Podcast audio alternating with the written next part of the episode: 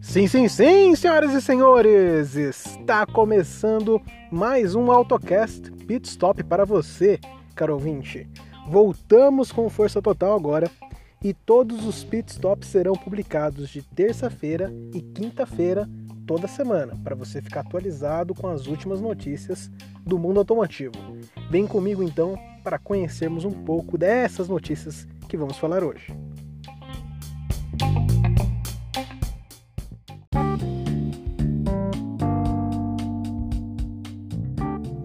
Primeira notícia de hoje é que a Volkswagen anunciou o seu novo carro. Na verdade, ela anunciou o nome do seu novo carro. É um SUV médio que vai ficar acima do T-Cross e abaixo da Tiguan.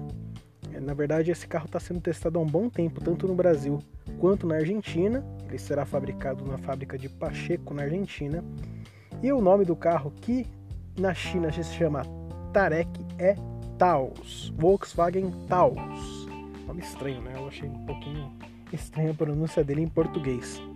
Esse novo carro será um SUV médio na faixa de 130 a 150 mil reais. SUVs médios de 150 mil reais, meus amigos. É, chegamos nesse ponto.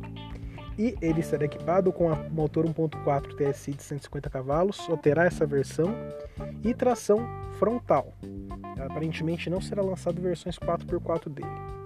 E talvez, no futuro, pode ser lançado um GTI aí com motor diferente. Mas é uma possibilidade meio remota por ser um SUV com uma pegada mais familiar. Ele vem para brigar com Renegade e carros dessa faixa de preço. É, fica meio complicado a briga dele, já que a Volkswagen não vai usar muito no visual. Aparentemente ele terá o mesmo visual, mais ou menos algumas mudanças estéticas apenas na frente, mas o mesmo visual ali do T-Cross, uma coisa naquela linha mais careta. Mas isso é a cara da Volkswagen mesmo, né? Resta saber aí como que ele vai ser de mercado. Eu ainda acho que essa precificação está um pouquinho acima do que o pessoal espera pagar aí nesse carro.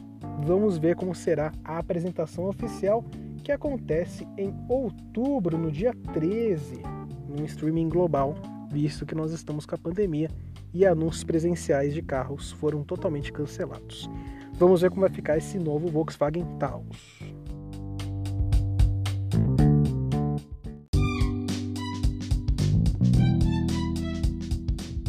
E a Nissan apresentou um conceito Z Proto. Ele é um conceito que adianta as linhas do 400Z, um novo veículo esportivo da marca Nissan. Ele remete a clássicos como 300 GX, carros modelos, modelos antigos, mas que tem um estilo lindo e ficou muito legal o conceito, diga-se passagem. É, no começo eu não gostei, mas agora olhando direito as referências, comecei a curtir o carro sim.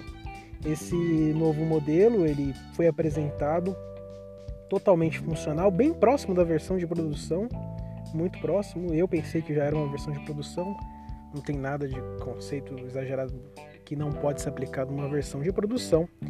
E esse modelo vem com um V6 biturbo, que beleza. E rumores apontam a 400 cavalos de potência nas rodas traseiras e o câmbio manual. Olha que beleza, um esportivo câmbio manual. Também pode ser equipado com uma caixa automática, mais um esportivo raiz com câmbio manual. E aí, será que vai ficar legal esse carro, esse novo carro da Nissan, esse novo esportivo da Nissan? Vamos conferir talvez em 2021, quando ela apresentará esse carro que chegará ao mercado apenas em 2022. Vamos ver como vai ficar.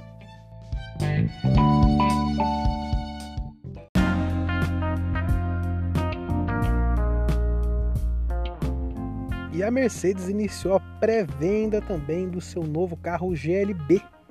Ele começa a pré-venda partindo de módicos 300 mil reais, realmente. O GLB ele fica acima do GLA e abaixo do GLC. Caramba, sério mesmo, Thomas? Que incrível. Mas é verdade. Ele é um SUV intermediário da marca. O GLC já é conhecido aí por ser um SUV grande, né? O GLB fica no meio ali, é um SUV médio mais ou menos, um pouco para grande já. Ele tem um espaço um pouco mais alongado porque ele foi desenvolvido também para a China e lá nós sabemos que os chineses gostam de carros que tenham o espaço mais alongado na parte de trás, embora eles mesmos têm estaturas médias menores do que a do resto do planeta. Vai entender. O novo GLB já pode ser encomendado, fazer feito a, pré, a reserva, né, a pré-venda. E ele será eh, trazido em versões que tem um 2.0 turbo de 224 cavalos e também tem a, versão AMG com 306 cavalos e ainda versões a diesel de 150 ou 190 cavalos.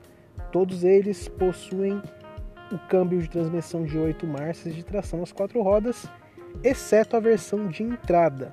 Inclusive a versão AMG também conta com quatro rodas, tração nas quatro rodas. Não, ela conta com quatro rodas, realmente, mas tração nas quatro rodas também. Esse GLB é legal que ele tem sete lugares, ele é mais versátil que o GLA, que eu já reclamei já falando que é um hatch anabolizado, um hatch com salto alto. O GLB aparentemente não, ele tem mais cara de SUV, mais pegada, SUV mais quadrado, mais espaçoso, feito para família. Se você está procurando um carro aí na faixa de 200, 300 mil, é, não, não é, porque tem coisa melhor por 300 mil, eu acho, mas se você quiser um SUV por 300 mil, tá aí, uma boa pedida, vale a pena dar uma olhada.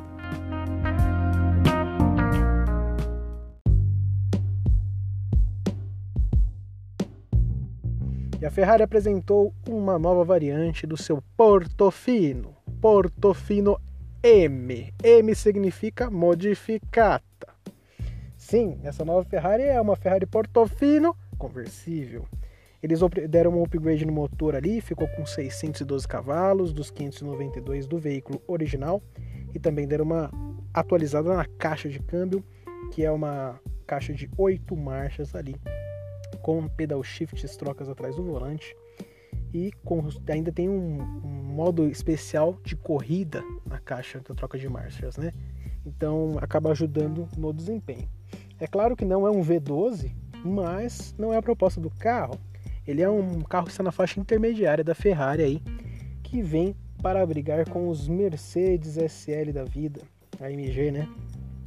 Enfim, ficou um carro muito interessante, um design bem resolvido, gosto muito dos carros conversíveis, principalmente esse Ferrari que ficou com um design muito legal. Vale a pena dar uma conferida depois nessa Ferrari.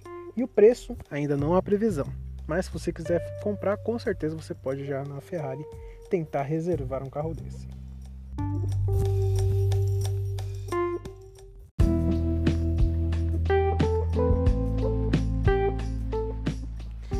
E atendendo a pedidos, nós vamos colocar também uma notícia de moto aqui no AutoCast Pit Stop. A Yamaha convoca um recal da R3 por possibilidade de falha nos freios. Sim, é, a R3 modelo 2020 está sendo convocada para recal, pois há um problema ali em que os suportes das mangueiras do freio podem encostar na suspensão da moto e causar um desgaste contínuo ali dando no futuro o problema de não ter freios, o que é um problema quando você está dirigindo uma moto esportiva dessas. É, quem tem uma R3 2020, vale a pena procurar a Yamaha aí pelos canais de comunicação dela, pelo 0800 774 3738 ou o site Yamaha enfim, motor.com.br barra recall. Procure aí na internet que você vai achar. Beleza? E esse foi mais um AutoCast Pit Stop para vocês. Nos curta nas redes sociais, Instagram, AutoCast Oficial. Procure o nosso tópico no fórum Hard Mob também. Lá podemos conversar e comentar sobre os episódios aqui postados do AutoCast. A sugestão de notícias de motos foi dada por um dos nossos seguidores lá no Hard Mob. E também você pode entrar em contato conosco pelo e-mail que também está nesse podcast, ok? Muito obrigado pela atenção. Voltamos todas as terças e quintas com o AutoCast Pit Stop e nos finais de semana com os nossos podcasts sobre debates, conversas que fazemos com a galera. O próximo podcast a sair aí, o episódio 4 do AutoCast, é sobre carros de tiozão, então fique ligado nas próximas publicações aí do AutoCast. Muito obrigado, ótimo dia para você, até a próxima e tchau!